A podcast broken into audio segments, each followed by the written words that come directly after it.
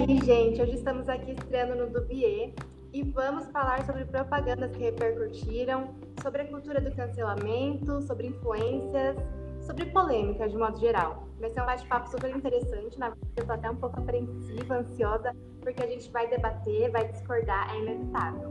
Eu só espero que não acabe em treta, porque eu quero continuar fazendo outros podcasts.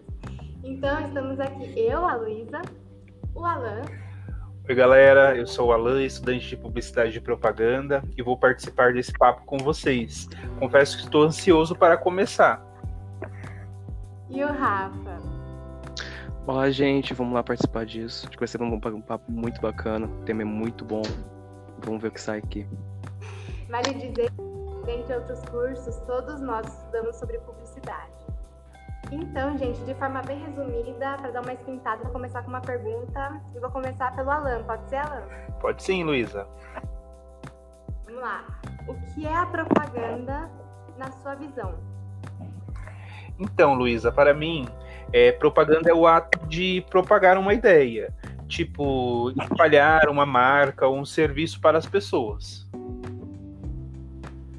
E é bom lembrar que propaganda é diferente de publicidade. A gente costuma associar os dois termos e até mesmo substituir um pelo outro, mas no âmbito acadêmico são apontadas as diferenças, né? Então, como o Alan falou, propaganda vem de propagar. É um compartilhamento de uma ideia sobre determinada causa, ideologia, produto, serviço. Acontece, por exemplo, quando eu falo para alguém sobre determinado partido político, como ele seria revolucionário, como ele seria bom. Esse é um tipo de propaganda, uma propaganda política.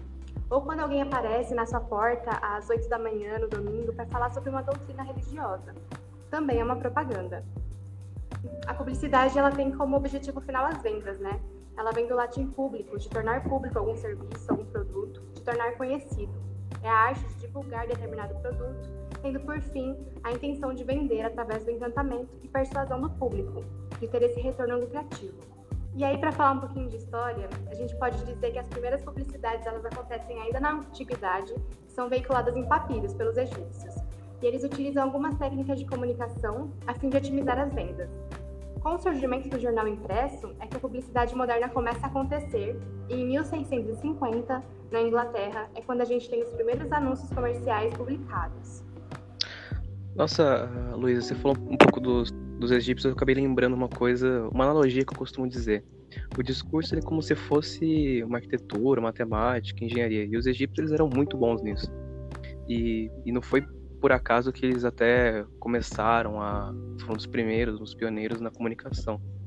E, e a, gente, vai, a gente consegue ver pela história que a comunicação foi uma das precursoras a realmente mudar o que as pessoas pensavam e a necessidade de consumo.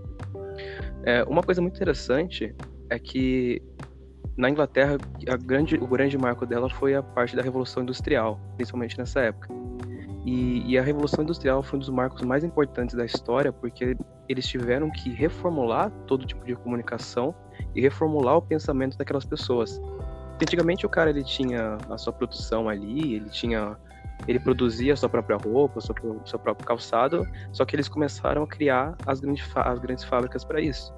Então eles tiveram que ter uma necessidade de vender esses produtos em grandes quantidades. Então às vezes a pessoa não tinha necessidade de comprar dois, três pares quase na vida. Então ela tinha que comprar isso. Acabou que teve tanta produção que elas começaram a comprar cada vez mais. Então a comunicação foi uma das precursoras a mudar esse pensamento das pessoas. Então você vê que na história e na prática qual foi a mudança muito significativa na, na vida das pessoas. É verdade, Rafa, bem colocado. Já que no Brasil, a publicidade começa em meados de 1800. Uma dessas primeiras campanhas de propaganda foi criada por Tiradentes e veiculada em panfletos por Minas Gerais que falavam sobre a independência. Nesse caso, então, era uma propaganda política. E as técnicas de marketing elas começam a crescer quando surge a primeira emissora de televisão, em 1950, a Rede Tupi. E aí, finalmente, no século XXI, vem à tona tudo que a gente já conhece, e as redes sociais elas passam a ser uma verdadeira plataforma de merchandising. E a gente passa, então, a ser bombardeado diariamente por essas influências, inclusive correspondendo com os compartilhamentos, com as interações, com conversas no grupo de amigos e até realizando as compras, né, devido a essas influências virtuais ou televisivas. Cabe dizer também que algumas agências elas querem fazer repercutir suas propagandas e algumas até utilizam recursos que sabem que serão polêmicos. E aí tem que colocar na balança, né, gente? Para ver se realmente vai valer a pena ou se a imagem da marca vai acabar prejudicada. Ou vale tudo, o que vocês acham? Então, Luísa, pensando aqui, eu acredito que não vale tudo, não. Porque se a gente for parar para pensar, é, são muitos os riscos, e isso pode acabar comprometendo o consumo do serviço ou da marca. Pode mais afastar do que atrair os consumidores. Nossa, Lá, mas eu acho que recentemente vocês conseguiram ver nas campanhas do Dia dos Pais e tudo mais a propaganda Natura, que utilizou o, o Tami como um garoto propaganda. E, cara, aquela propaganda fez as ações da empresa subirem de uma forma muito expressiva, sabe? foi uma das empresas que mais subiram na Ibovespa e, e como a gente pode ver esse resultado, foram realmente compras das pessoas. Né? Pelas ações terem subido, obviamente as pessoas começaram a consumir mais. Então a gente vê que às vezes as pessoas, as empresas querem fazer esse tipo de polêmica, que obviamente aquela aquela publicidade foi muito bem pensada, ela já sabia que ia dar aquela polêmica toda e, e elas já esperavam esse resultado. Então às vezes as empresas sabem que vai dar uma, uma repercussão maior, acabam fazendo isso, porque sabem que o número de vendas vai crescer. E a Natura não foi diferente nisso, sabe? Eles fizeram esse tipo de propaganda e, e o resultado deu aqui. As ações subiram, as compras aumentaram muito mais e teve um holofote, uma, uma publicidade muito mais barata para eles, porque milhares de pessoas estavam é, compartilhando aquela, aquela publicidade e o nome da Natura começou a ser mais visível.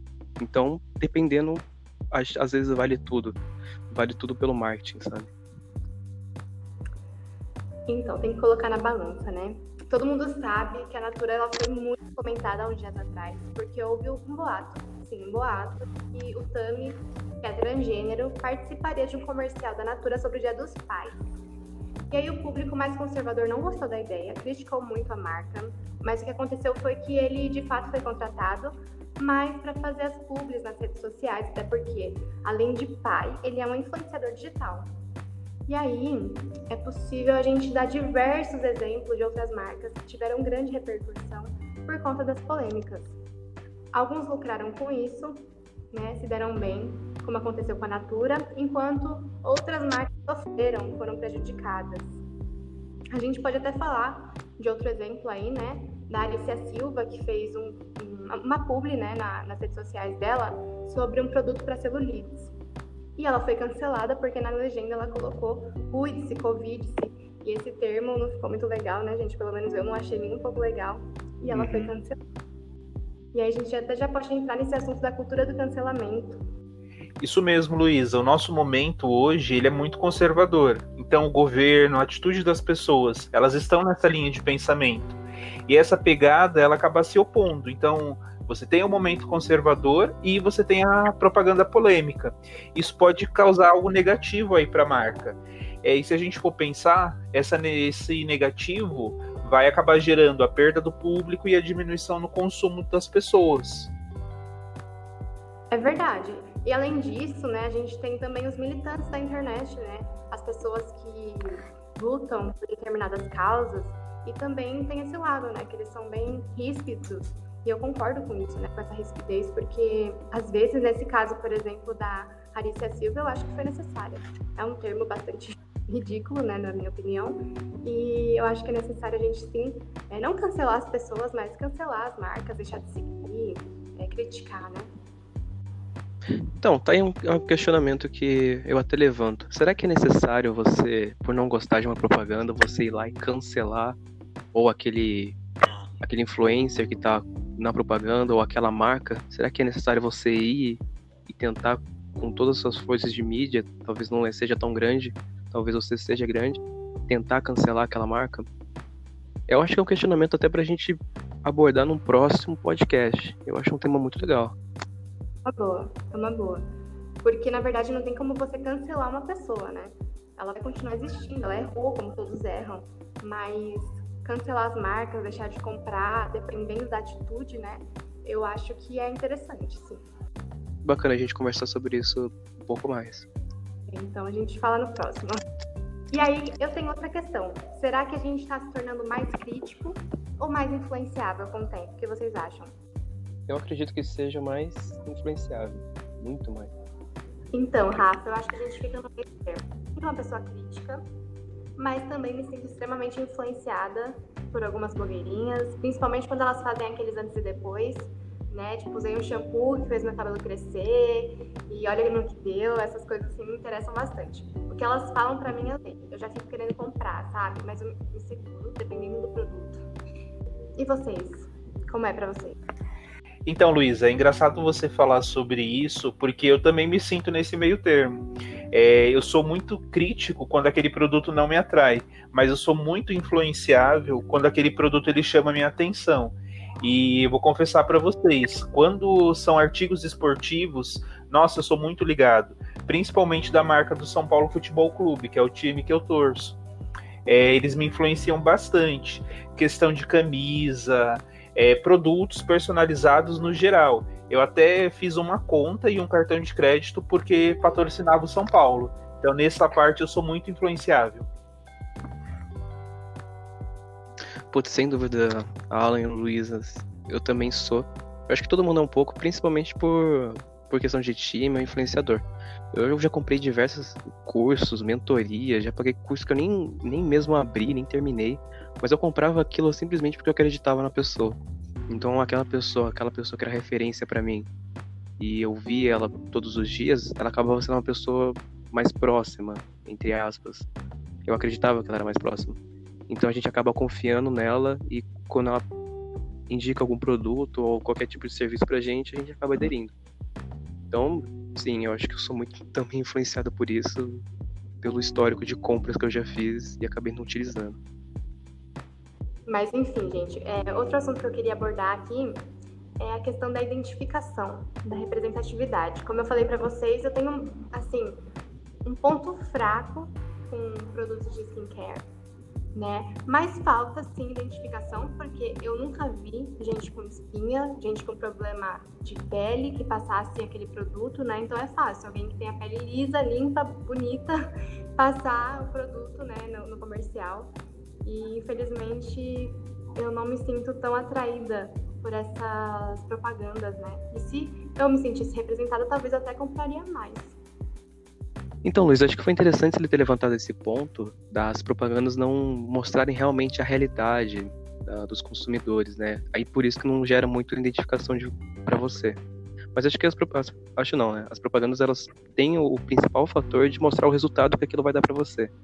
E às vezes elas acabam pecando muito nisso de gerar representatividade, mas agora a gente vê que algumas marcas estão tentando levar mais isso porque vê que tem um resultado maior, né? Acabando que o consumo obviamente vai levar se as pessoas estão se sentindo representadas. Então, Rafael, é engraçado você falar sobre isso, porque hoje nós vemos uma preocupação nas marcas, né? Coisa que há um tempo atrás elas não falavam. É, mesmo com essa pegada conservadora, essa linha mais próxima de pensamento, as marcas elas estão buscando representar e olhar para o público como um todo. É, ter esse olhar mais geral, onde vai abraçar todo mundo, e isso acaba causando aí a representatividade social. Então, gente, é, vamos finalizar por aqui. Mas fica a reflexão, toda polêmica vale a pena, que a propaganda não é pequena. E se vocês querem continuar ouvindo a gente, não teve briga, infelizmente, mas eu confesso que vou procurar por assuntos mais peculiares para trazer aqui. então a gente se vê no próximo podcast. Sigam a gente, espero que vocês tenham curtido e eu agradeço, Alain. Obrigado, Luísa, valeu pelo papo, foi um prazer participar com vocês, mas no próximo não chamo o Rafael não, viu? Ele mais discordou de mim do que concordou. Mas brincadeiras à parte, foi muito bom. Obrigada, Rafa. Obrigado, Luísa. Obrigado, Alan, principalmente. Ah, mas fica tranquilo, cara. No próximo a gente vai abordar um outro tema aí e eu tenho certeza que a gente vai discordar ainda mais. Só que quanto mais a gente discorda e vê outras opiniões, a gente cresce cada vez mais. Mas é isso, obrigado pelo convite. Então é isso, gente. Esse foi o Dubier. Até o próximo. Até mais, tchau.